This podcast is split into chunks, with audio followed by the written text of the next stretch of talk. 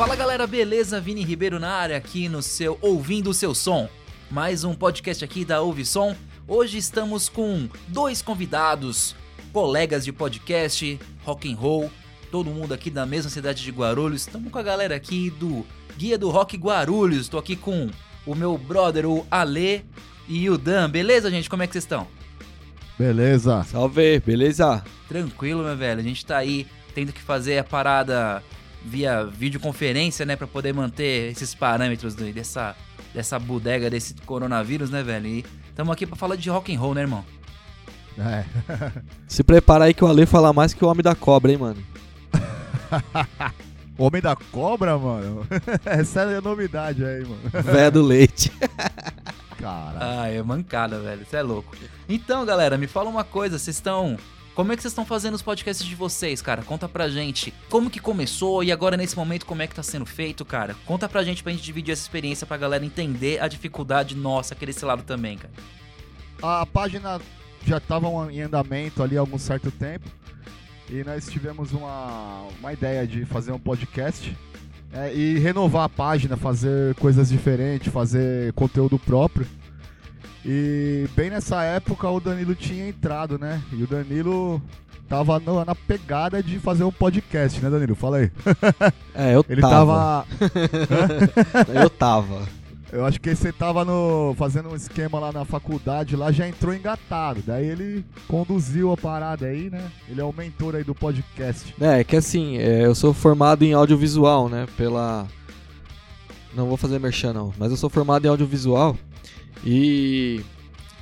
Na, na, na faculdade a gente fazia, fazia alguns programas de rádio, web novela, esses negócios, né? Então a gente tava buscando algum conteúdo pra fazer com a guia do rock, além de ficar divulgando banda, essas coisas.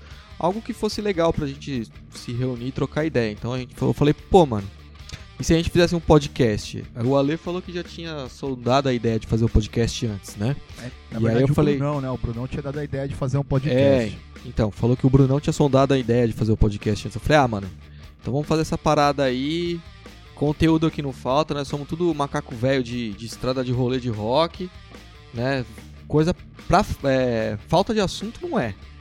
Não vai ter. Então vamos nessa aí fazer, vamos ver qual é que vai ser. E aí a gente começou é, utilizando dos contatos que a gente acumulou ao longo da vida aí também, né? Que todo mundo, como é velho de rock, conhece bastante gente, né?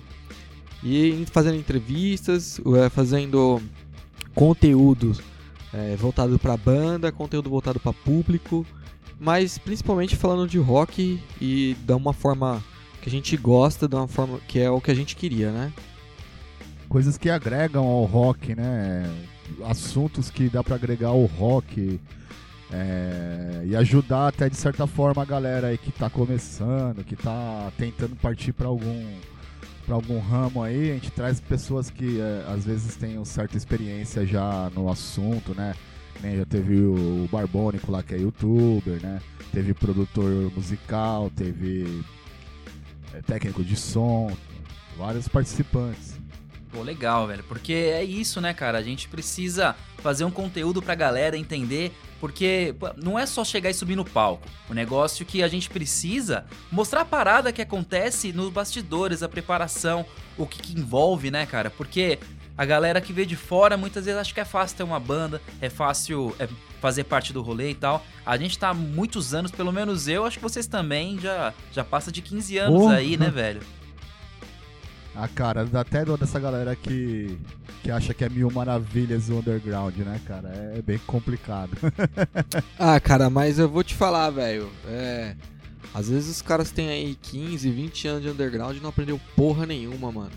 Os caras acham que o mundo ainda gira em torno deles, mano. O underground ele te devolve aquilo que você entrega pra ele. Se você não entrega porra nenhuma, ele vai te devolver nada.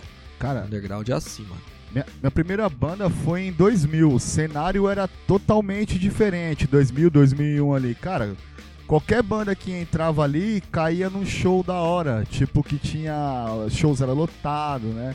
Tinha bandas conceituadas assim no underground, né? Da cidade, sempre tocando juntos. Toda show tinha, tinha sua galera que ia pra ver aquela banda ali, mas ia em peso, né? Hoje tem 15 pessoas no show. Se contar as bandas, né? e o dono do bar, as namoradas, os amigos. Se der 15 é uma galera boa até, né, mano? Dá um ânimo. É, cara, porque eu vou falar pra vocês, eu tenho uma teoria disso daí, cara. Porque a galera que, que acaba saindo, a gente tá. A, a gente aqui já passou dos 30, né? A gente sai um pouco desse lance da tribo. Não tem no tribo, não tem do o lance de amigo de escola, todo mundo começa a ter filho. Eu acho que a galera também começa a consumir mais o rock and roll em carro, ou então é família que enche o saco, é filho que chama a responsa. Isso acaba afugentando um pouco a galera, né não, velho? O formato mudou também, né? Hoje a gente tem as mídias digitais, YouTube, o cara é quatro, o pessoal prefere ver uma live do que um show. Ah, mano, mas eu vou bater na tecla que a gente comentou uma época ali. Eu cheguei a desenvolver um projeto, Vinícius, baseado numa teoria minha. Eu desenvolvi um projeto baseado numa teoria minha. Né? Ele é Tipo, assim mesmo. né? Na verdade, o que, o que aconteceu. É, porque que na nossa época ainda tinha bastante. Na nossa época é um puta saudosismo do caralho, né, mano? Mas por que na nossa época tinha bastante público, né? Porque você via que todas as escolas tinham as tribos de roqueiros, né, cara? E hoje não tem mais. Então o que aconteceu? As gerações aí, a partir de 2008, mais ou menos, eu acho que ela foi pendendo para outro lado. Ela foi curtindo outras coisas, sertanejo, funk, essas paradas que estão na moda agora. E infelizmente a geração do rock não se renovou. Então a gente até é, tem uma ideia né, de um projeto de buscar essa geração na escola, de buscar, não esperar os moleques virem. E buscar, tá ligado? Porque se você for esperar o cara vir, mano, é igual o lance de banda, você vai esperar o público ir até você? Não, vai até o público. Eu acho que se buscar a nova geração a partir desse ano, porque todo ano tem uma nova geração. Então se você busca uma nova geração a partir desse ano, daqui uns 3, 4, 5, 5 anos, vai. Daqui uns 5 anos você começa a ter os shows cheios novamente. Mas não adianta esperar cair do céu e ficar reclamando da cena, velho. Tem que ir pra cima, tá ligado? É, e assim, cara, eu acho que as bandas, elas têm que entender que o tem que ser tratado como, como negócio, cara. Se você quiser ser profissional ou se você quiser realmente fazer a parada acontecer. Tem que ter planejamento, você tem que utilizar o, o que é feito hoje, né, cara? Eu vejo a. Eu vi uma entrevista daquela mina lá da Isa, vocês estão ligados? Do. Que canta hoje em dia, que tá estourando. Pô, a mina fez um puta planejamento antes de começar, né? O pessoal do rock também tem que começar a entender, cara, na minha opinião, assim, que tudo é um projeto. Se é um projeto, tem que ter planejamento. Tendo planejamento, cara, você vai embora. Porque senão você fica naquilo, fica esperando. Aí é o dono do bar que espera a banda, a banda que espera o dono do bar. Aí fica esperando ter um rolê que não tem. Aí no final você fica na mão de um monte de produtor que tem que te obrigar a vender ingresso e você fica com aquela cara de besta, tá ligado? Porque na verdade quem manda é o público, né?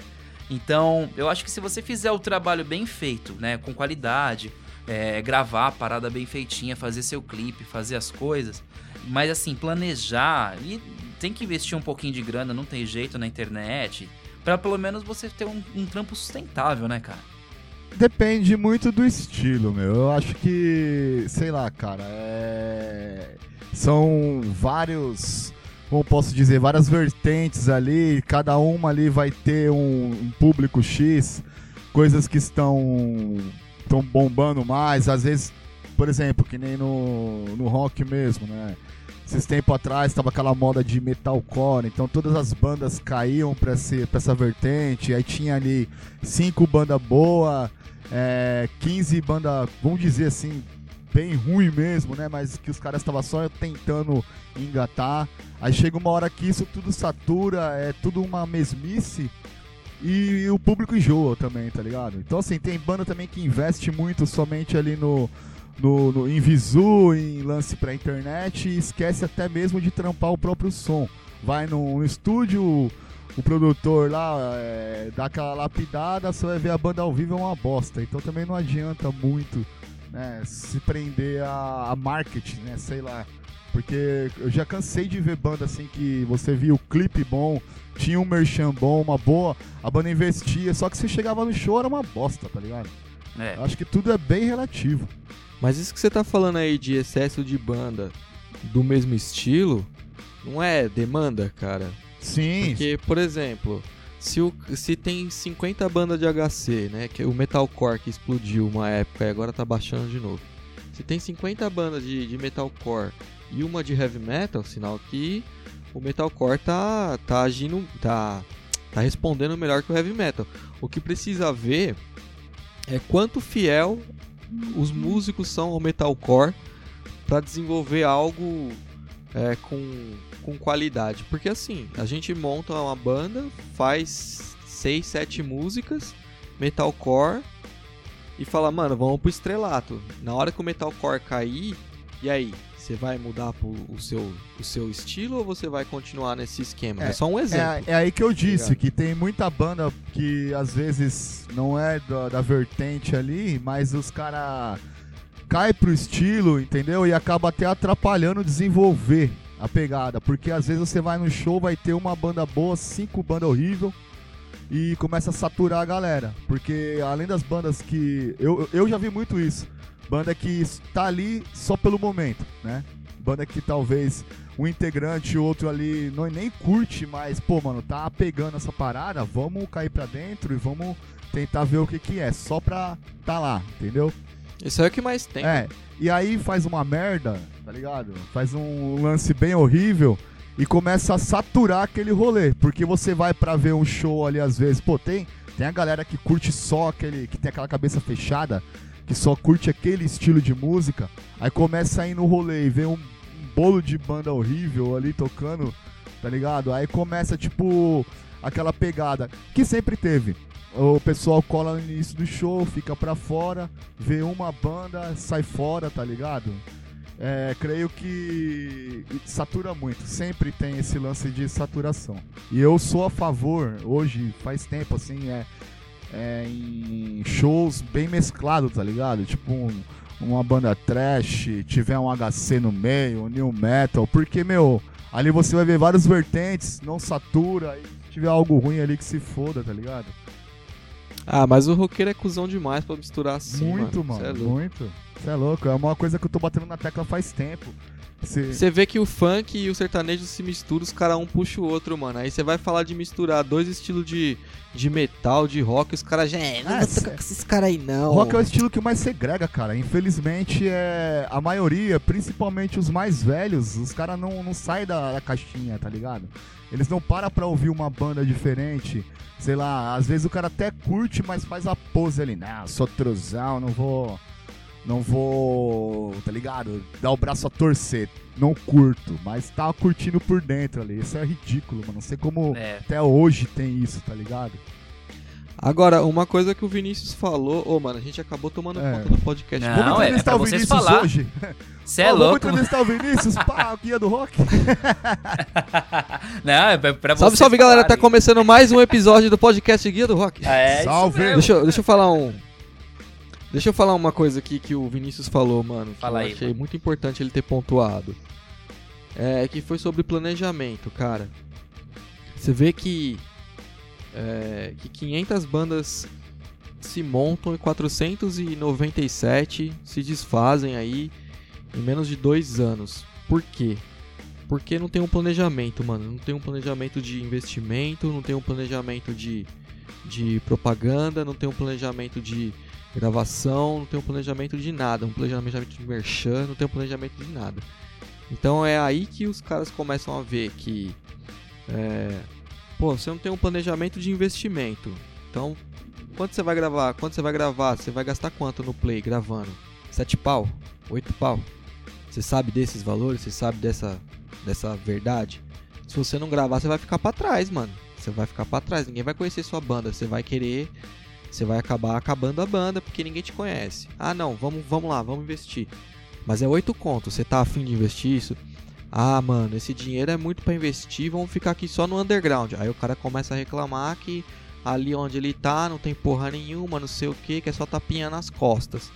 Aí beleza, aí o cara gravou o play, o cara sabe distribuir o play dele? É, é cara. Né? O cara sabe fazer voltar essa grana do play? Ele vai fazer só o play ou vai fazer camiseta também para ajudar a vender junto? Tá ligado? O que mais que os caras vão fazer? Tem que ter tudo isso, tem que ser... E é o seguinte, mano, tem uma coisa que eu acho uma treta fodida. É, eu não sei nem se pode falar palavrão no seu podcast. Claro, cara, fica à vontade, mano. puta, Caralho! Eu sou assim, mano. Se tem uma coisa que eu acho foda, mano, é quando você monta um planejamento financeiro, principalmente, mas do zero pro limbo, entendeu? Você não começa de um valor X pra baixo. Então você não fala assim, ó, esse ano eu vou investir 8 mil. Você fala assim, não, eu vou começar a investir aqui e você vai investindo, mano. Você vai investindo. Quando você vai ver, mano, em um ano só, se é uns caras que não tem dó de gastar grana, já meteu mais de 50 mil reais É, velho. tá ligado? E é aí que o zóio explode, mano. É aí que o chicote estrala. Eu acho que assim, mano, o problema é você, às vezes, tá com a banda ali, tá no underground, tá até fazendo os shows, mas, cara, investir uma grana dessa num cenário que não tem, que tem pouquíssimas bandas que representa e não tem um- quase um destaque. Por exemplo, cara, tipo, vai, vamos dizer assim, no pro lado do, do som mais pesado, assim, né? Project. Cara, faz tempo que eu não tô, que eu não ouço falar do Project 46, tá ligado? Então, assim, essa banda some, some as outras, tá ligado? Aí você vai ver, sei lá, cara, tipo, meu, aonde que tá tendo esses rolês? Aonde que tá tendo o- os shows grandes pra valer o investimento, tá ligado? Por exemplo, é, é, tinha uma- há um tempo atrás aí, tava rolando uns shows na Paulista, tipo, meu, mas, cara, será que vale a pena você investir ali, que nem você falou, 50 pau? pra tocar na Paulista, mano. Eu não sei, mano. Eu, eu, eu acho que essa cena underground aí tá muito defasada. Sei lá. Ah, cara, eu concordo que essa cena tá defasada, mas é o seguinte, né, irmão? Se você for fazer pela cena, você tá fudido. Você tem que fazer por você, velho. Se for fazer pela cena, que nem meu sonho é ser músico profissional, tocar desde os 15 anos que eu fui no show do Iron Maiden lá, que foi foda e tal, não sei o que, que eu vi aquilo, eu falei, é isso que eu quero pra mim. Uhum. Então, o meu sonho é esse aí. Quem tem que investir no meu sonho sou eu. Se eu vou investir no meu, se eu vou deixar de investir no meu sonho por causa de uma cena que que ela existe, mas que na verdade ela é mesquinha, eu tô fudido, então eu vou fazer o meu. Certo? Falar uma coisa pra vocês, assim, é, falar da minha parte. Hoje, né, eu trabalho com música. Eu, eu sou DJ, eu, eu tenho uma produtora de áudio. Aqui na Ouvisom a gente trabalha com locação de equipamento, a gente faz palco pra banda. Mas assim, cara, eu, eu me desapeguei do rock. Eu faço tudo, entendeu? Faço trampo, faço casamento. Tem casamento, cara, que é Wesley Safadão do começo ao fim. Tem casamento que, tipo, é de tudo. Então, o que que acontece? Eu percebi que eu, eu como DJ, olha só um negócio pra, pra gente discutir aqui, pra gente pensar. Eu como DJ, com o meu menor cachê quando eu tava começando, sem saber muita coisa ainda, o meu menor cachê como DJ foi o dobro do meu maior cachê como baixista, que eu sou baixista, tipo, em banda de rock. Olha isso. Então, o meu menor salário, o meu menor cachê como DJ foi o dobro do meu maior como baixista. Cara, você ganhou cachê? Como É, baixista? mano. Cê- É, velho. Tipo, e assim, cara, muito tempo de rolê e tal. Eu acho que foi mais ou menos 250 conto. Não foi em cerveja. tirar- Não, foi, foi grana. foi lá no no Café Aurora, tá ligado? Lá no, lá no Bexiga. A gente conseguiu fazer um esquema, mas também a gente deixou a casa, a casa cheia, assim, Som tá próprio ou cover? Som próprio. Porra, som isso- próprio. Qual banda que era? A gente conseguiu. Tinha uma- Tinha uma banda chamada The Surface. A gente Ah, ficou nativa aí 10 Da anos. hora, mano, da hora. A gente tocou uma cota e tal, a banda acabou. E hoje eu e o vocal, que, que ele até fez aqui um podcast com a gente, o, o Niso Souza aí, a gente, a gente montou a Ultrasonics. A gente tá com outras composições. A banda que começou há pouco tempo, mano, aí a gente fez o negócio desenhado, planejamento. O vocal, ele, ele trampa com planejamento financeiro também. é, ele faz uns cursos na internet, vende pra galera e tal. E, e eu, e como eu também tenho empresa, eu fiz um, um planejamento também pra minha empresa. Então a gente uniu esses conhecimentos e a gente fez um planejamento, cara. É, mas assim, é, é minuto a minuto. Olha, no dia tal, a gente vai fazer o ensaio de tal a tal. Puta, o bagulho é até chato, sabe? Você perde um pouco o lúdico do- da parada também. Mas é, é o que a gente tava fazendo, porque, porra, depois de 12 anos tocando é, é, um, é um caralho, né? Você tem que tentar fazer o negócio acontecer. A gente chamou um cara pra fazer também o lance de mídia social, de Instagram tal.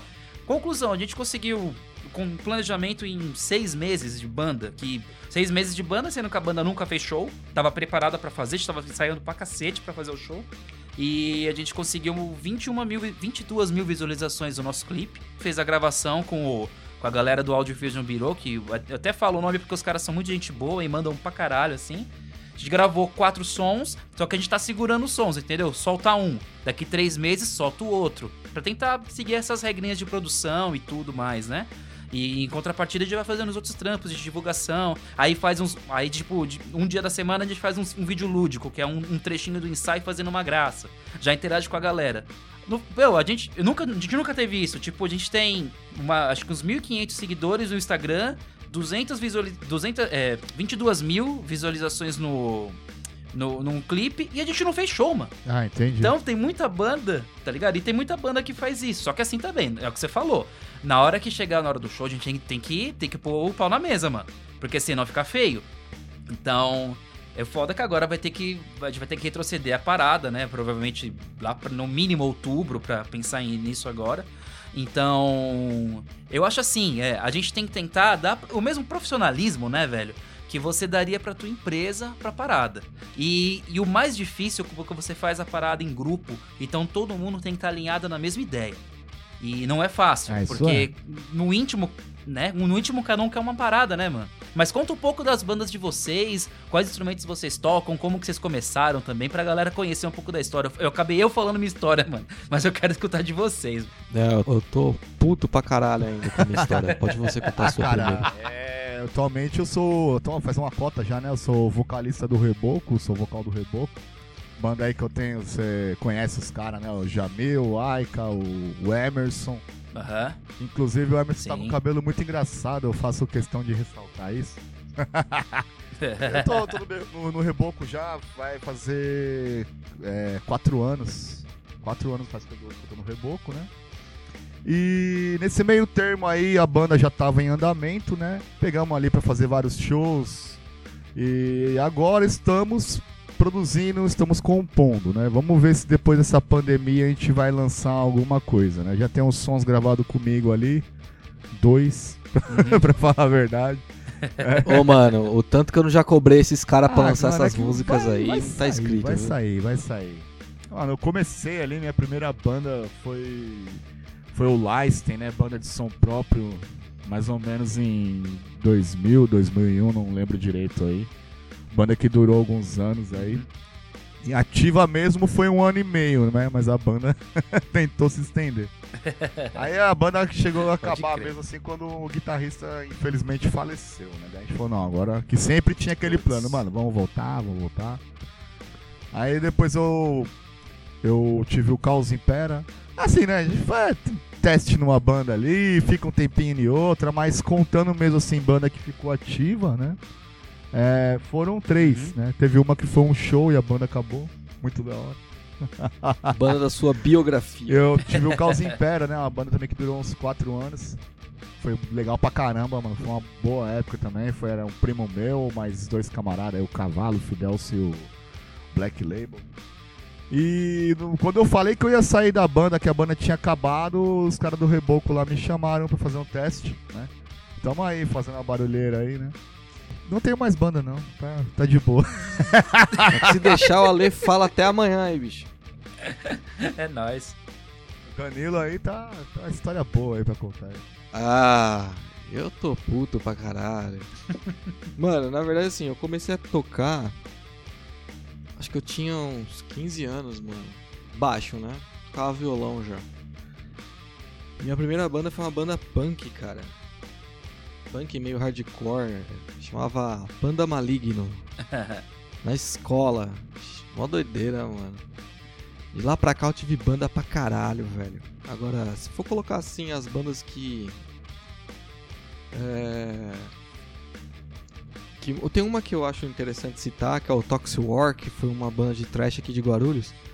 Que quando eu saí, eu falei assim: não, eu preciso evoluir como baixista. E eu fui atrás de um, um cover de Iron Maiden ou de alguma coisa, né? E eu achei uma banda que era realmente cover de Iron Maiden e Halloween. E aí depois ficou só cover de Halloween. E aí depois virou cover de Halloween e Gamma Ray. Putz. foi, foi, foi passando por mutações, né? Conforme ia mudando, mudando, conforme ia mudando as formações da banda, a gente ia Uhum. adaptando mais ou menos aí a realidade dos integrantes. Depois dessa banda, eu, eu evolui bastante tecnicamente. depois dessa banda eu entrei pra banda Gestos Grosseiros aqui de Guarulhos.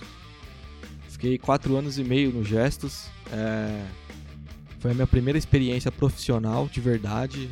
É, o Gestos é uma banda que, é, infelizmente, os caras demoram muito pra, pra lançar coisa nova, pra se atualizar e tal, mas é, quando lança, sempre lança alguma coisa interessante. Inclusive, eles estão gravando um play aí. Eu já ouvi todas as músicas e eu sei que vai vir coisa boa. É, fiquei quatro anos e meio no Gestos e saí pra buscando novos horizontes, porque eu achei que o Gestos não ia sair daquilo. Fui entrei numa banda chamada Mind Relief, que era uma banda com os caras de uma das primeiras formações dessa, desse Halloween cover que eu tive aí. Uhum. Então, tipo, acho que uns oito anos depois voltei a tocar com os caras. Durou só seis meses, mas foi assim, cara. Foram seis meses de aprendizado que eu tive, porque a banda acabou, né? Aham. Mas foram seis meses de aprendizado que eu tive totalmente diferentes do que eu tive nas outras bandas que eu já tinha. Né? De comportamento, de music business, de visão de mercado, de mano, não é ensaiando duas horas por semana que você vai ter uma banda que vai ter uma continuidade, né? Uhum. E aí infelizmente acabou, fiquei um tempão sem, sem tocar. Eu sempre tive um, um Grave Digger cover desde 2008. E é assim, né? A gente se junta, toca, aí para, aí se junta, toca, para. Então nesse meio tempo aí, sempre fazendo esse paralelozinho aí, mas nada profissional. Eu tentei montar uma banda que eu era baterista, cheguei a fazer um show, mas não deu certo. E mais, atualmente eu toquei na banda chamada Trend Kill Ghosts aqui de Guarulhos. A banda que agitou aí as paradas em 2019 um pouquinho. Mas como você mesmo disse, Vinícius, se não tiver todo mundo alinhado no trabalho, irmão, É, o chicote estrala. E pro segundo álbum, infelizmente, é, vamos dizer que o planejamento mudou. E aí eu tive que me desligar da banda, mano. pode crer.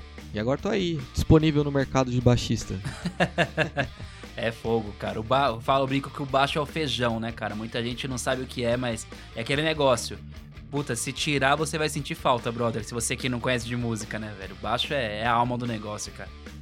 É, cada um tem uma visão de, de baixo, né, mano? Tem, tem uns caras que fala demais, queima a língua e não toca, que fala que o baixo tem que frasear a música inteira, né, mano?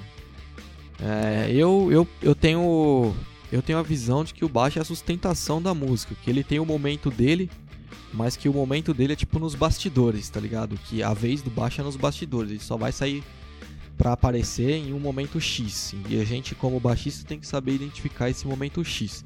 Agora, aí é de cada um, né, mano? Tem os caras que são baixistas que acham que o baixo tem que aparecer a música inteira. E aí é uma E visão. o Two Step Flow, que é baixo e batera só, e vocal. Foda pra caralho, mano. Cê é louco. Banda lá do sul, mano. Ouve depois hora, aí, é, é muito hora. louco. Tocamos com eles, mano. Os Pô, caras em dois caras preencheu ali a, o, o espaço do show inteiro ali que todo mundo parou pra ver os malucos, mano. Os caras é foda. Como que é o nome, mano? Repete aí, Ale. Two Step Flow. Muito louco, lá do sul, lá. Os caras gente boa Olha. pra caralho também. Porra, da hora. Two Dá... Step Flow é, um nome- é uma técnica de comunicação, né? Pra mim é uma banda. mas é legal, vamos pesquisar, cara. Cara, os caras metem os efeitos, né? Efeito pra caralho no baixo assim, mano, mas é. Ao vivo, mano, foi, foi foda pra caralho. É aquela banda que você vê ao vivo é mais da hora que o CD, tá ligado? Que a energia dos caras assim é animal, mano. Você é louco. Puta, mas, mas vou falar pra vocês, cara. E um outro desafio também que eu, que eu percebi, vocês também me corrijam aí. A gente começou falando desse lance de, de tribo e tal. Eu tive banda punk também quando era moleque. É. Puta, quantos anos atrás, mano? Acho que esse pai era 98, por aí. É. Já. Eu pegava minha, minha bicicleta, eu ia até lá, o, a zona, profundezas da Zona Norte, ensaiava numa garagem do brother e tal. E eu fiz uma banda chamada 288, cara, 288 FQ. E a gente tocou, tocou código social, tocou com os caras, eles cresceram junto com a gente. Não sei se vocês manjam lá e tal. Até hoje o ódio, tá- o ódio faz faz tem faz umas turnezinhas na Europa às vezes com o roliça, Já ouvi os caras falar. brother demais. Então, aí os caras eles mesma época ali, mesma região e tal. A gente conseguiu até um, uma certa visibilidade, assim, na cena punk mesmo, né?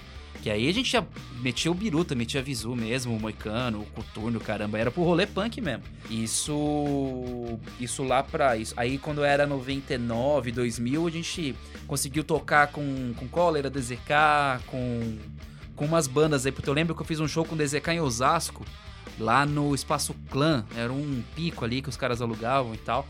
E o show até o João Gordo falou desse show no, no 89 depois, comentou até do, do, que a gente tocou, porra, foi, foi do caralho na época.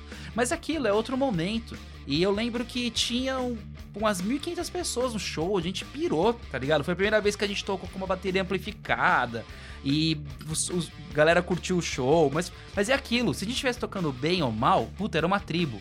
Então ninguém tava muito interessado. Eu não tinha nem, nem senso crítico para saber se a gente tocou bem ou não. Mas pra mim tocou bem. Mas se eu, eu fosse lá hoje, tenho certeza que ia falar que tava uma bosta. Porque é o lance de, da vibe, né, cara? Aí quando você entra na parte, você tá mais velho, tá mais maduro pra música, aí você vê o negócio, às vezes você faz a técnica, mas aí te falta tribo, aí também te brocha. É uma linha que deixa você meio biruta se você não ficar esperto. Você tem que gostar muito. Tanto que, que né, dessa banda, só eu toco até hoje. Do, falo com os caras ainda que, que tocavam comigo. O resto, ninguém mais tem banda, tá ligado? Porque eu acabei entrando pro lado da música e eu ainda me fortaleci porque eu virei DJ e tal. Eu comprei equipamento, eu, trampo também com turismo e eventos, né? Sempre trabalhei, então eu viajei bastante pros Estados Unidos, pude comprar equipe e tal. Então isso, isso facilitou. Porque também se eu não tivesse tido essa oportunidade, talvez eu nem tivesse forçado tanta barra, tá ligado? Vocês acham que, que essa falta de público e essa falta de tribo que as bandas encaram por aí, né, até hoje, e cada vez é mais evidente essa falta de público, eu acho que é um fator determinante, né, não? Pra, pra galera desistir da música, Com né? certeza, com certeza. Cara, é, você falou assim de banda antiga, eu queria ver, assim, tá como público na minha primeira banda, por exemplo. E, cara, colava uma galera, o pessoal agitava pra caramba. Nessa época tinha várias bandas da hora, o Chipset Zero, na época tinha o Fim do Silêncio, que tem até hoje, né? Mas bombava pra caramba, assim, meu. É nessa era época muito mesmo. louco, meu. Tinha. É, Uhum. mano, era muita banda, muita banda. E todas as bandas, assim, tinha galera ali pulando, debulhando mesmo ali, né? Tipo, até o mosh era diferente. Hoje a galera entra pra socar mesmo, né? Quando Uhum. entra, né? É engraçado. E, e crer, quando tem a crer. galera, assim, pelo que eu percebo hoje, parece que a galera que vai pra ver o show. É que nem já comentei com o Danilo aí, né? Já entre podcasts mesmo assim. Tem a galera que vai pra cruzar os braços e ficar esperando o cara errar, tá ligado? Ficar vendo os detalhes ali. É ficar avaliando, né? muito técnica, esquece até o feeling da pegada ali, né? Ser técnico é, é ótimo, claro, óbvio, mas assim, é, às vezes essa questão de, de todas as bandas querer ser muito, muito, muito técnico, esquecer até do, do público às vezes, acarretou também do, do pessoal, próprios músicos que vão pra ver ali, vai pra caçar erro, vai pra criticar, sabe? Vai ver um show, vai lá e faz um post queimando a banda, sei lá. Antigamente o pessoal ia também pra curtir o show, além de, de só ficar ali como espectador ali caçando erro. Eu acho que tá muito chato isso. Pode crer. Ô, mano, deixa eu dar uma pontuada nesse comentário teu aí. É, quem faz isso é a galera mais velha, mano.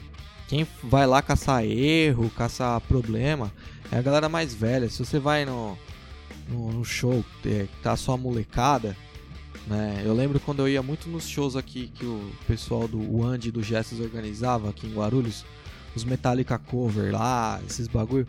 Mano, os caras tocavam tudo errado, velho. E tipo, a gente agitava pra caralho. Por quê? Porque é a molecada. É a molecada que movimenta a cena, mano. É É, a molecada que agita, é a molecada que apoia. E não tem mais molecada. Tem, tipo, não tem 10% do que tinha em 2005, por exemplo. Então, o- pessoal, o pessoal mais velho que vai, quando vai, porque geralmente não vai, mas quando vai, ou vai pra ver a banda do amigo, ou vai pra desencanar e caçar erro na banda que e tá tocando. show que cola mais molecada, geralmente é banda cover também, que o pessoal agita tudo assim, né? Então, sei lá, é que se foda, o cara só quer ouvir o som ali, mano. Ah, eu discordo de você, mano. Eu discordo de você, velho. Banda cover é pra quem é velho igual nós, mano. E, e eu não apoio banda cover, foda-se. Ah, mas Daqui a pouco eu monto uma. Matanza Mas- cover, pô. Não, ó, é, é o seguinte, irmão. Não, é o seguinte, ó. de verdade, a molecada que apoia as bandas autorais. Ó, aqui lembra aquele show do Reboco que teve lá no Adamastor, Sim, sim. lá naquele palco de fora? Quem tava agitando pra É, vocês, é, mano, era a molecada. É. Não era os malucos velho. Quem tava agitando pra vocês era as molecada. Não era os malucos velho. Agora, quando eu tocava com a Calango Kid, mano, Matanza Cover, os velhos que agitava, mano, a molecada também, né? Mas os velhos agitava, mano. Mas sobe uma banda lá, cara, autoral é, lá. O cenário mudou e as É, bandas cara. têm que se adaptar muito a isso, cara. É, Acho que hoje tudo, tudo é muito descartável, tá ligado? Questão de ter as mídias muito fácil. Ah, sim. Já comentamos isso. Antigamente você comprava um CDzinho ali. Cara, você tratava aquilo ali de um jeito, meu.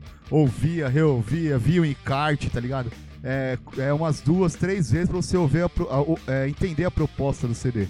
Hoje você entra na playlist do Spotify ali, não gostou, você pula pra próxima banda e foda-se, tá ligado? Você não quer mais nem. Você ouviu um som que você não gosta ali da banda, você não quer nem saber se a banda tem coisas boas gravadas antes, ou se no próprio CD ali tem a proposta do CD, o cara não vai querer entender, entendeu?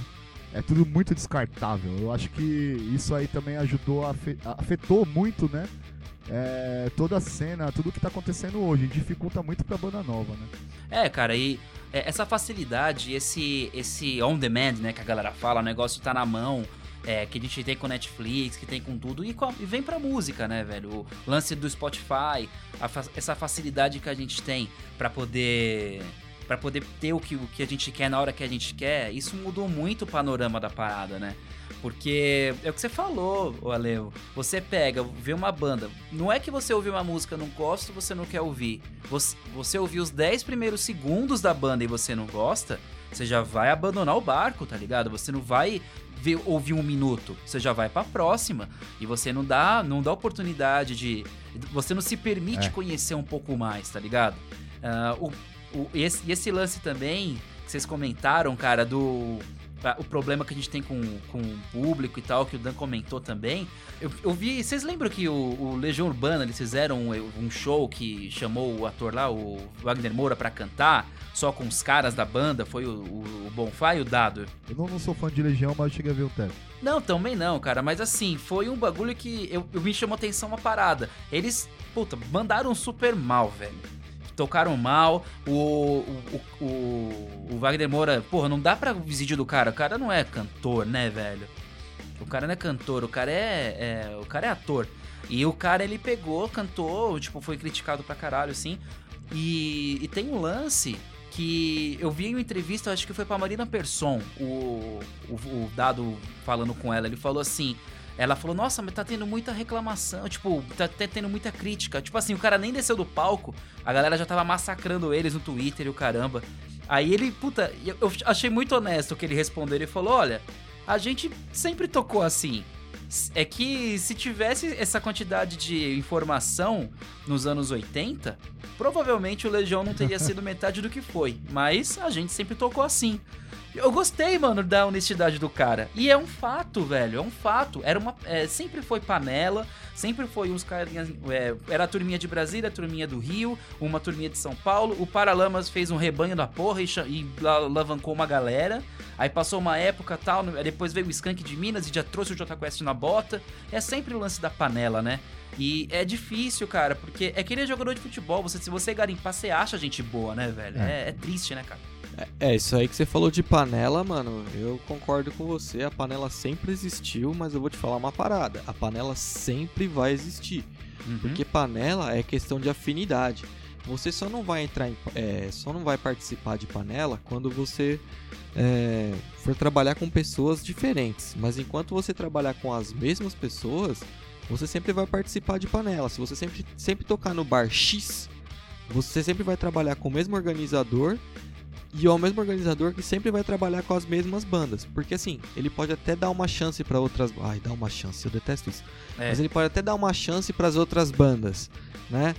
Mas se a banda não corresponder, ou não cooperar, ou qualquer coisa do tipo, ele vai trabalhar sempre com as mesmas bandas. Então a panela ela sempre vai existir.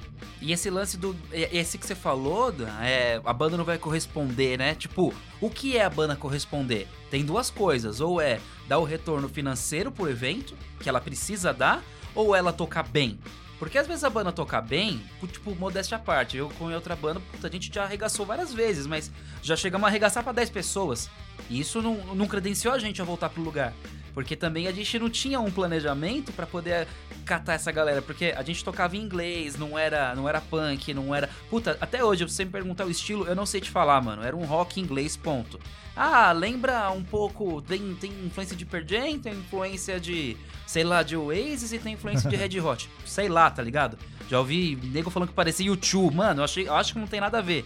Mas isso, isso fez a gente sofrer muito com essa porra, porque a gente não tinha referência para dar. Então isso já é um erro é, de marketing, digamos assim. É, aí também a gente não era, puta, brother de todo mundo tocava. Porque, por exemplo, o Reboco, eu sempre conheci o Reboco, desde, desde antigamente aí, quando ainda tinha o Marcelo lá no vocal, lá o Butcha, uh, toquei no bar lá que ele trampava, tá ligado? É, inclusive o Jamil já dividiu, ele já trocou uma ideia com a gente. O meu primo aí conhece os caras, eu conheço os caras do. do Chibio lá que tocava no, no Steam, o, os caras que também, com certeza vocês devem conhecer também. Então, rolava uma galera próxima, mas eu não tinha como pegar e fazer um show com vocês, porque isso é uma coisa que eu vejo muito produtor fazendo, porque assim, uh, os. Por isso que a gente acabou não se conhecendo antes também. Porque assim, não tem nada a ver o estilo de som, mano. Aí você pega um produtor que mete uma banda de HC melódico, de metal, de heavy metal, aí toca tudo, mano. Aí fica cagado o evento. Beleza, o cara vendeu ingresso, bonito, legal. Aí fica lá, 30 pessoas, 40 fumando lá fora. Até quem, quem não fuma fica fumando, tá ligado? Aí fica três lá Verdade. dentro. Ainda a galera sai e entra, e às vezes ainda dá treta, porque um. Eu já vi isso no. Puta, no Cerveja Azul, mano, no bar puta que. Enfim, mano, eu não é minha pegada. Mas é, vocês devem conhecer também, tá ligado? Em São Paulo. E eu já vi, mano, além da galera não ficar para ajudar outra banda, ainda um ouve um falando é. mal, que é nessa pegada que vocês falaram, é de ficar avaliando. Hoje. E aí a, fam a família de um briga com o outro, né, mano? Olha que bagulho feio, né, mano? Só completando esse lance de panela, existe, é, vamos dizer, panela, né? Aquela aquela, aquele bolo de banda de amigo que sempre organiza show, né, junto. É, por exemplo, aqui vai, o é, Rebocos, R13, Screens of Hate, assim, são bandas assim que, mano, a gente tocou diversas vezes junto, assim, e, e tem mais bandas, né, claro. É, e, cara, tipo assim, shows que nós mesmos organiza, né, tinha até o evento lá, o Não Chute Meus Bagos, puta, esse evento era da hora, mano.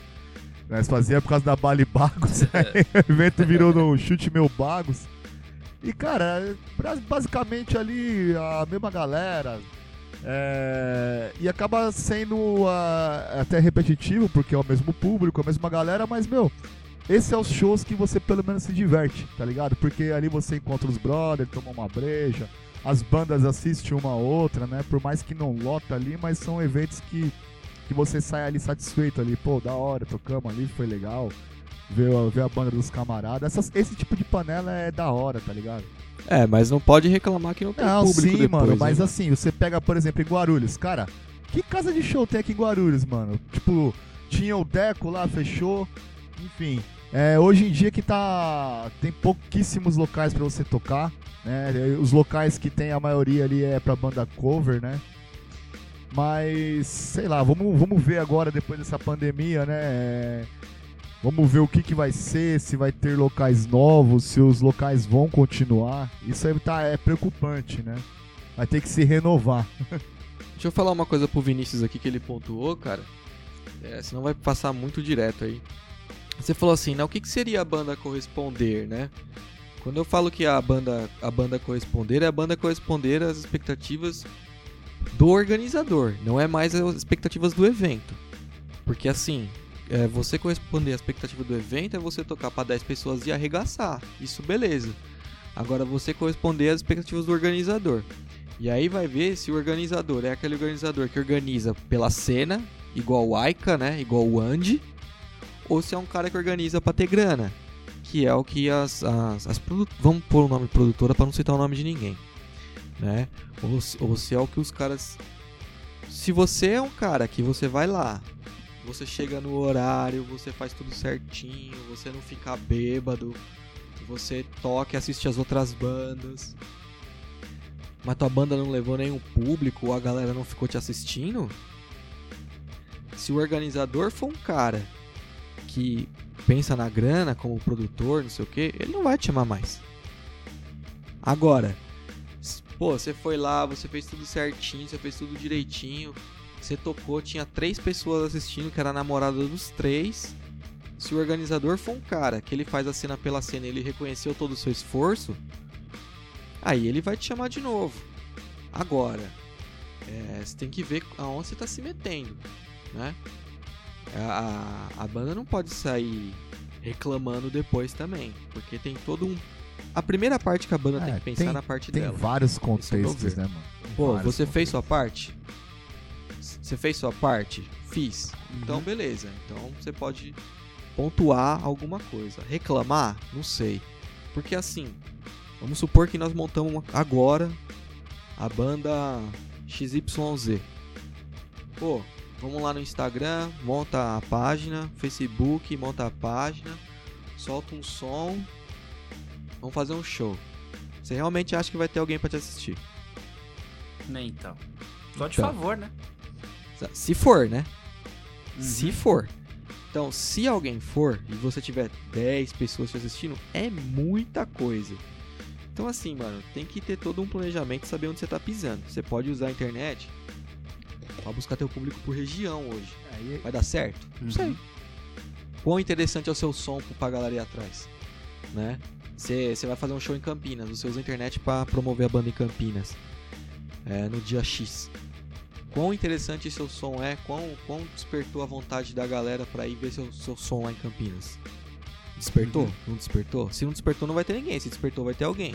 Ó, eu vou dar um exemplo bem rapidão. Tem uma banda de Sorocaba chamada Navigator. Esses caras me chamaram Uhum. a atenção. Eu saí daqui e fui no show deles lá no Espaço Som. Só tinha parente. Eu e mais um cara que era organizador que também conheceu a banda pela internet e foi lá assistir. O resto era tudo parente dos caras. Mas e aí? Eles, eles, eles acertaram alguém. Eles tentaram pelo menos. Também tem essa, tem que tentar. E é assim que é, Sim. mano. Se você gosta, né, você tem que, tem que dar seus tiros, cara. É, isso é um fato, concordo contigo. Não é fácil. é, e, e- e, cara, é o negócio que a gente falou lá no começo do podcast. É o lance também do rock. O rock não se ajuda. Eu acho que o rock não é cooperativo, ele é muito Exato. Sim. Ah, isso, né, é um pouco. É um pouco da. Bom, a música em si é um pouco assim. Alguns gêneros. Não vou falar que é só rock, não, cara. Tem vários estilos que também são. Eu tenho feito vários eventos. Um, puta. Todos os eventos que eu faço com a, com a produtora aqui, com a Visson, cara. Se 20% tem uma banda de rock, é muito. E só é quando eu, tô, eu atendo muitas vezes aí eventos aqui em Guarulhos do pessoal aí da Associação de Food Trucks, que me ajudam bastante e tal. Aí, puta, no meio tem uma banda de rock, mas aí acaba o rock e vem um cara tocando banquinho violão antes, ou. Enfim, muitas vezes não é o foco. E sempre cover. Mano, sempre cover. Nunca tem uma banda de autoral. Só se é uma banda de autoral que tem uma grana, os caras vão me contratam e beleza, já, já aconteceu. Mas é raríssimo, raríssimo. E, e Mas caras- o público é caras- velho. O público é velho. Por isso, Isso. que é banda cover. Exatamente, exatamente. Então, cara, mas eu vejo também a galera que é do. que, que faz, né, o, o trampo, que toca sertanejo, que toca até rap, cara. Funk também acaba rolando. Enfim, esses eventos, cara, você vê que é completamente diferente a parceria e a. E, e essa sinergia que os caras têm. Um liga pro outro, chama. A galera que toca MP, MPB, mano, é unida pra caramba, cara. Eu fiz um podcast aqui com o Rafa Alface. O menino ele que tocou com a gente, toca guitarra pra caramba. E. Cara, ele sozinho tá voando muito mais do que a gente, assim, como banda. Eu até falei pra ele, quando ele saiu da banda, eu falei, irmão, na boa, você vai arrebentar. Tipo, o cara é professor de música, estudou pra caramba música, casou com a mina que também é professora. Eles vivem de música. E assim, estão vivendo muito bem, obrigado na pandemia, dando a videoaula e tudo mais. Fez som próprio e assim, se juntou com uma galera, só que é, ele desapegou desse lance da região. Mano, é, ele vai pra tudo quanto é canto. Conhece o nego lá em Taboão da Serra? Vamos lá. Conhece os caras, mano, conhece gente de tudo quanto é canto e assim vai. Já tocou no Nordeste, porque vai desapegando desse lance. é foda, né, cara? É foda, é difícil. Mas eu acho também que é uma banda, uma banda alguém que se, se propõe a fazer o som autoral, se você faz um som autoral e você fica sempre tocando na mesma região, por mais que você tenha uns fãs, galera, no, no hiato aí Ah, de claro, dois meses, não vai no seu certeza. show duas vezes. Exatamente. Ah, mano, cá entre nós até a gente também não, não, não vai, né, mano? É. Então, mas, Exato, exato. A gente tem que pensar o que, o que o outro faria, né, mano? Isso aí que você falou de puxar pela mão aí, ah, que os sertanejos se ajudam e tal. Cara, é, eu conheço gente do mainstream e eu já intimei, assim, entre aspas, tá? Não é que eu cobrei o Aham. cara, mas perguntei. Mano, o que, que tua banda pode fazer pelas bandas é, menores, cara? O que o cara Uhum. respondeu pra mim? Ah, mano, É. olha, se der pra abrir o show, beleza, mas não depende de mim. É, tem gravadora, tem selo, tem produtora, tem um monte de coisa por trás aí. Então a banda em si não pode fazer grande coisa. Então você vê que quando a banda atinge um patamar, também já não tá a, não tá atrelado a ela esse tipo de, de responsabilidade. esquece de onde veio, né? Não é esquecer de onde veio a ler, mas quando você assina contrato demais, cara, você tem responsabilidade demais. É, o sistema Agora- te trava também. se você pega esses sertanejos aí, cara, é, é uma coisa que é interessante. Você fala assim, porra, direto você vê Fernando Sorocaba, Vitor e Léo apoiando novos artistas. Tá, beleza. A primeira coisa que a gente tem que ver é que o Fernando Sorocaba, o, o, o Soro- o Sorocaba, né? Ele é responsável por 50% dessas bandas do país aí. E Isso ele é, é um cara verdade. de muita visão, mano. Ele sendo um cara de muita visão, ele fala assim: eu não vou deixar essa porra morrer. Tem que alavancar uma galera. Tem que chegar uma galera nova. Só que essa galera não chega de graça. Essa galera paga. É, tem essa, Essa também, galera, né? ela, é, ela paga pra chegar. Só que assim, a diferença é que o cara não tem dó de vender o carro dele pra abrir o show do Fernando Sorocaba. Pra pegar o dinheiro e abrir o show do Fernando Sorocaba. Muitas vezes o cara é sozinho ou só mais um, né? Agora numa banda que tem cinco negros é difícil você alinhar o negócio também. Acho que também influencia, né, cara? Ah, sim, com certeza. E aí você tem que ver até onde você tá disposto aí pra seguir seu sonho. O cara, o cara às vezes tá disposto, mas tem uma família ali, o cara vende o carro, sei lá, deixa de pôr comida na, na mesa ali pro filho comer pra tentar viver um sonho. Aí é a hora que o cara desiste, né? Então é. Você tem Uhum. muitas questões, cara, muitas questões. É, e isso aí é um sistema educacional que não, não quero entrar na, na ideia, mas que a gente é, é educado pra ser empregado. A gente não é educado pra ser dono da nossa própria carreira, vamos dizer assim, né? Ou do nosso próprio negócio. A gente é educado pra ser empregado.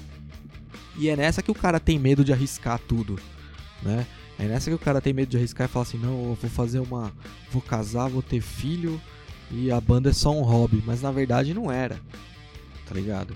A gente tem muito amigo que fala, porra, o que eu queria mesmo era ser músico, é, tocar na Europa, fazer turnê, tocar pelo Brasil, pá, não sei o que, mas eu casei, tive filho, a consequências. vida me levou pra esse lado, mas a vida te levou pra esse lado, mas foram escolhas que você fez. Quanto você teve coragem de encarar, né, a, a a opinião da tua família, ou, ou às vezes a sua própria opinião pra ir atrás do seu sonho. Então, assim, muitas vezes não. Eu mesmo, eu sou um exemplo, cara. Eu até meus 26 anos, mano, ficava só nessa de. "Ah, ah, ah". Depois que eu saí do meu último emprego, mano, eu falei, não, vai se fuder, eu vou atrás dessa porra. Se, se você não for, ninguém vai, mano. Ninguém vai pra você, quem faz pra você é só você. E aí, existe a questão chave da banda. Montar a banda, irmão. Qualquer um monta. Eu quero ver montar a banda com os caras certos, atrelado no objetivo certo. Isso é o difícil. Sim. Como todo grupo. É difícil fazer isso num grupo de faculdade, fazer um trabalho. Faz um grupo de faculdade de cara, velho. De junta cinco pessoas e fala, ah, vamos fazer um trabalho aqui. Eu sou o primeiro a sair do grupo do WhatsApp, velho. é, mano. O primeiro. Mano, duvido que no primeiro ano, no- até o terceiro trabalho, não tem pelo menos um que vai dar, vai fazer cagada, que vai te tirar do sério. É, é difícil, velho. Fora que tem aquele- difícil. É, Aque- é- aque- aquele cara também que às vezes tem o sonho, vai atrás, o cara é a quatro, mas o cara chega numa hora lá que ele se esbarra que o cara tá fudido, tá parado, tá tentando viver de música, ganhando merreca, tocando em bar aí. e não ter uma grana pra investir, né? É, pesado nele mesmo também, é o, caba, o cara acaba é, indo trampar, né? Normal ali, arrumar um trampo ali, ser assalariado. E com o passar do tempo, conta, o cara é a quatro, o cara se vê. Não é nem que ele não quer, às vezes o cara se vê já longe daquele objetivo dele, né? Isso acho que é o que mais acontece, na verdade, né, mano? Porra, o Guilherme que tá no Entombed hoje, mano. Entombed banda da década de 80 aí, mano, fudida. Acabou e o vocalista conseguiu os direitos, que era do guitarra, se eu não me engano, pra. Não, mentira, ele não conseguiu os direitos. Ele usa o nome Entombed AD, né? Tipo, SA, Inc, essas paradas. Mas, pô, o Guilherme, ele era do Crow aqui de. Aqui do Brasil, se eu não me engano, o Crow era de Minas. Enfim, é... o cara trampava normal, mano. E à noite ele fazia as paradas de show dele. O cara trampava de, de domingo. Eu lembro que é, ele era barman, se eu não me engano. E ele, mano, ele nunca desistiu do sonho dele, mano. Hoje ele toca no Entombed. Ele tocou no Vaken esses tempos atrás, no Hellfest, tá ligado? Então, uhum. assim, ah, tudo bem, você arrumou um trampo e tal, você ah, é, tem casas conta e pra casas, pagar né? e tal. Casas e casas. Mas quanto que você tá disponível a sacrificar o resto do seu dia? É, então. Você chegou em casa 8 horas da noite. Quanto você tá disponível a sacrificar o resto do seu dia? Até às 11, por exemplo, pra fazer a parada virar entendeu? Ah, mas eu tenho filho, eu tenho esposa. É, mano. Aí você se complicou, né, irmão? Aí é foda. É, eu, caso, eu tô ligado, é, é, eu nem critico, questões, mano. Mas é, é caso. Questões, cara. Não dá pra julgar. Exatamente. Ninguém, assim, né, mas é eu acho que tudo. Não, não tô julgando, não. É não, tipo assim, dá caso, pra dizer mano, assim, mas, né, que, meu, às vezes o cara quer, mas o, o cara realmente não consegue, mano. É foda. mas isso vem dessa educação arcaica, filha da puta, que a gente tem, de ser empregado. Entendeu? Se você Uhum. é condicionado a ser seu próprio patrão desde o começo, e você com 15, 16, 17, 18 anos, você fala, puta que pariu, que eu quero é ter uma banda aí pelo mundo, você vai começar a priorizar outras coisas. É, também. É, eu acho que existem. é, falando só, dá uma pincelada de educação aí, que a gente já, já conversei em outros podcasts nossos aqui é, sobre assunto, educação na música e tal. Eu acho que duas coisas aí que o Dan falou que se a gente tivesse é, dentro do quadro educacional, eu acho que teria, poderia fazer uma diferença nesse momento. Que é, se você tivesse, sei lá, dentro um, a aula de artes que a gente tem, que é a coisa mais é safada do louco. mundo, eu tenho meu meu pai é é professor de educação artística hoje. Ele é artista plástico, ele já fez exposição, caralho. É um fudido da vida, já faliu empresa, que artista não sabe ganhar dinheiro, né? Mas ele manda bem aí na- nas artes e o caralho. Virou professor aí de- a- depois de velho. E ele é um cara que eu sei que ele faz algumas coisas, mas a maioria, pô, fala aí vocês. A maioria não era desenho livre quando vocês eram moleque, quando tinha professor? Cara, eu cheguei a cursar a faculdade de artes e parei quando eu vi o que eu tava me tornando, cara. Quando eu tava no, no final do segundo semestre, eu falei, mano, é Aham. pra virar isso aqui? Vai se foder. Eu, É, então, porque não tem eu retorno. tive vontade de fazer uma faculdade de artes e desisti. Ainda bem. É, mas, cara, o desenho livre era a coisa que eu mais gostava, mano. Não, mas isso que o Vinícius falou é sério, mano. É papo eu sei, reto, cara, tipo, tipo, é foda. Eu, eu, eu digo É, mais, mas o que ele falou é eu digo verdade. mais. Eu acho que é, na minha época lá nos 90, era melhor ainda que hoje, cara. Eu, não- eu nem imagino como seja. Se tem aula de artes hoje, eu não imagino como seja, cara. Deve ser um bagulho, uma- sei lá, cara. Não, não consigo imaginar. E ainda mais com. E aí a gente tá seguindo aí com governos atrás de governos aí, sempre escanteando cada vez mais esse lance da arte e tudo mais. Tudo é um jogo político, né? Foi, foi contratada uma, uma, uma atriz só pra tentar fazer um link com uma classe que é de outro lado. Mano, Ah, sério? eu, eu, eu não tenho político nenhum de estimação, na moral.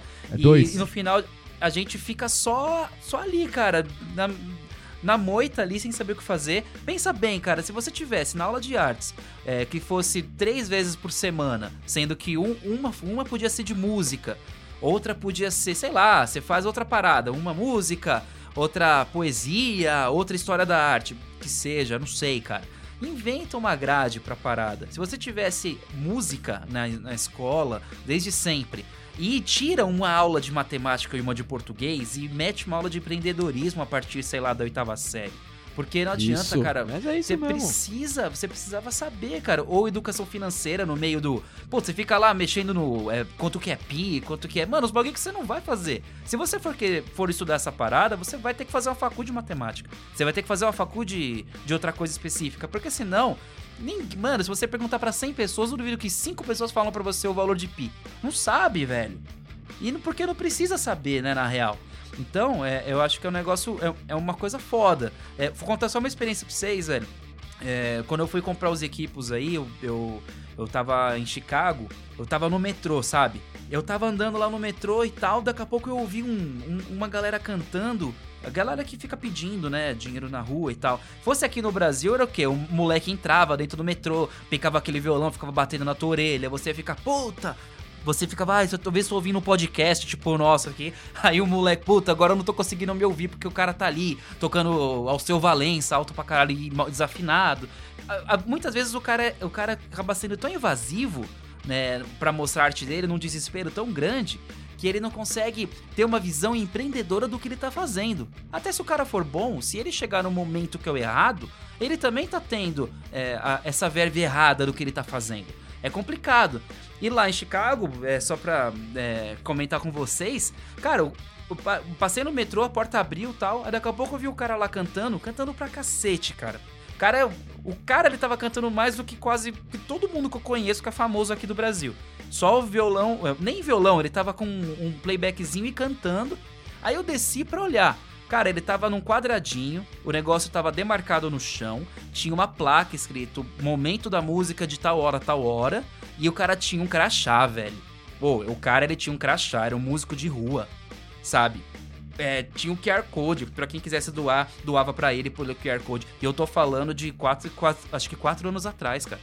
Então, olha como como a educação na música é diferente. Lógico que eu tô falando de Chicago, o berço, sabe, do blues, em, porra, não tem nem o que falar. Fui lá no Buddy Guy, no, no bar do Buddy Guy, o formato do bar, o formato do bar é totalmente, tipo, ele é comprido, não tem nenhuma mesa que fica de costas pro palco. Todo mundo que tá dentro do bar olha pro palco. Não existe essa de ficar de lado.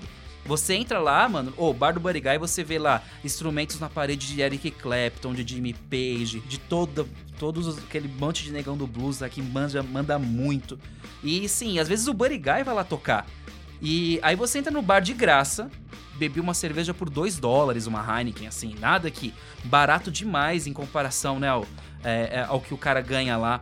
E você senta lá, tal, você vê o, o, o cara que não é o, o músico principal da noite tocar, você fica lá todo mundo de frente pro músico, tocando com puta respeito. E, assim, equipamento só top de linha. Só equipamento top pro cara tocar. O cara lá fazendo o som dele e tal. Na hora que vai começar a banda mesmo, que a banda da noite, o que, que os caras fazem?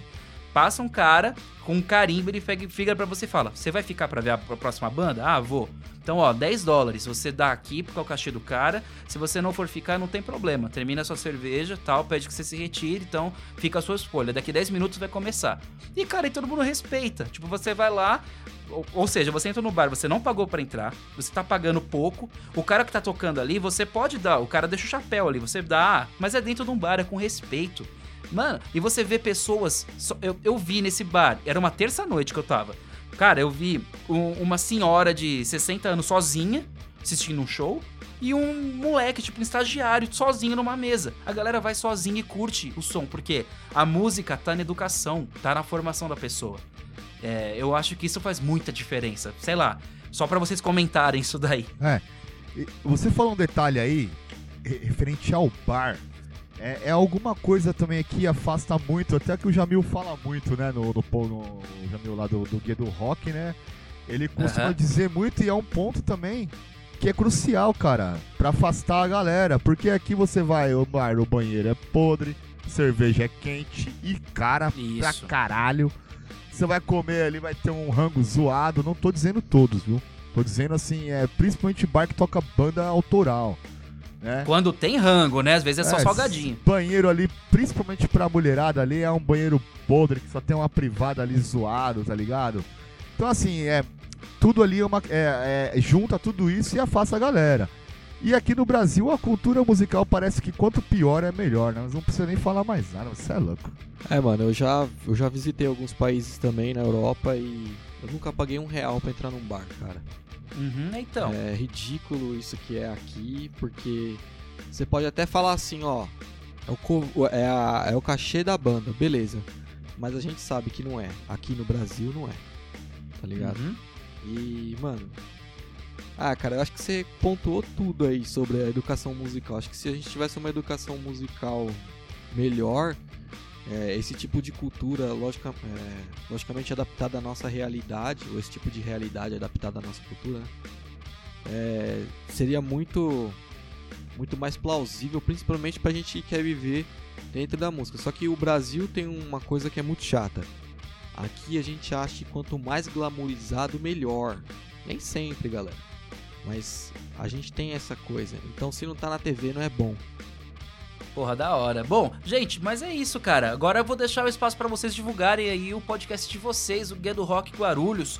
Conta aí pra galera eh, como que funciona o podcast, o que que eles podem esperar pro, pra quem estiver ouvindo a gente conseguir ouvir vocês depois pra todo mundo se fortalecer, né?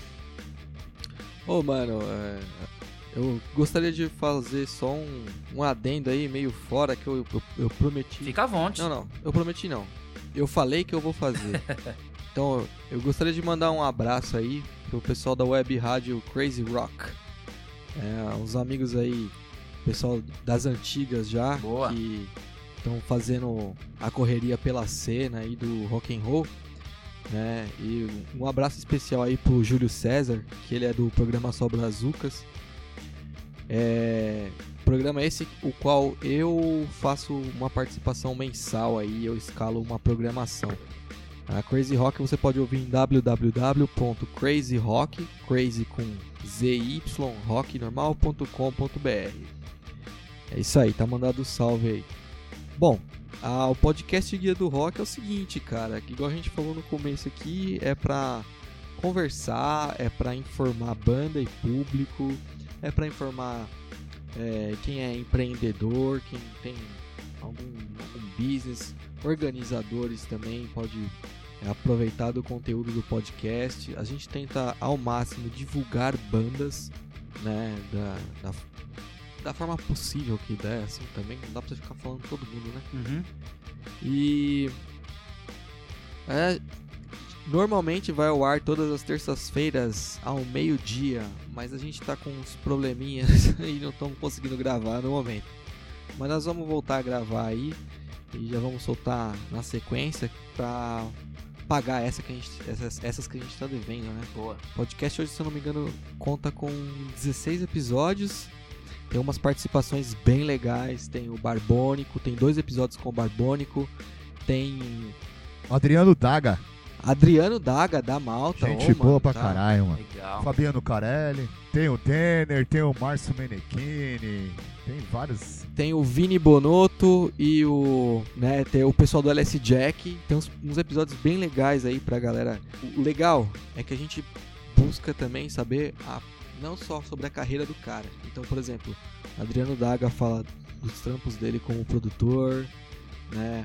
O Fabiano Carelli conta muita coisa de bastidores ali, que ele participa do mainstream com o Capital Inicial. É, o Vini e o Vitor contam muito como funcionava a cena mainstream e como eles resolveram trabalhar agora nessa, nessa nova onda.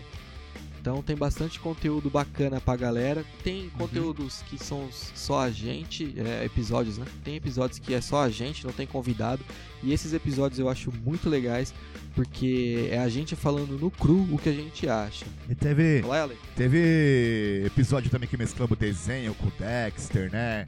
É, viagem com o Andy. Então, assim, tudo que agrega, assim, que dá pra encaixar o rock ali, cara, mas tá abordando ali, né? Até musculação a gente encaixou com o rock, cara. E a página também, nós temos alguns projetos aí que vamos tocar aí logo mais, né? Tem. Logo mais também vamos lançar a segunda edição da coletânea que fizemos com as bandas aí, né? É, já era pra ter lançado, né, Danilo? era, projeto Ah, era pro meio não, do na ano, verdade, né?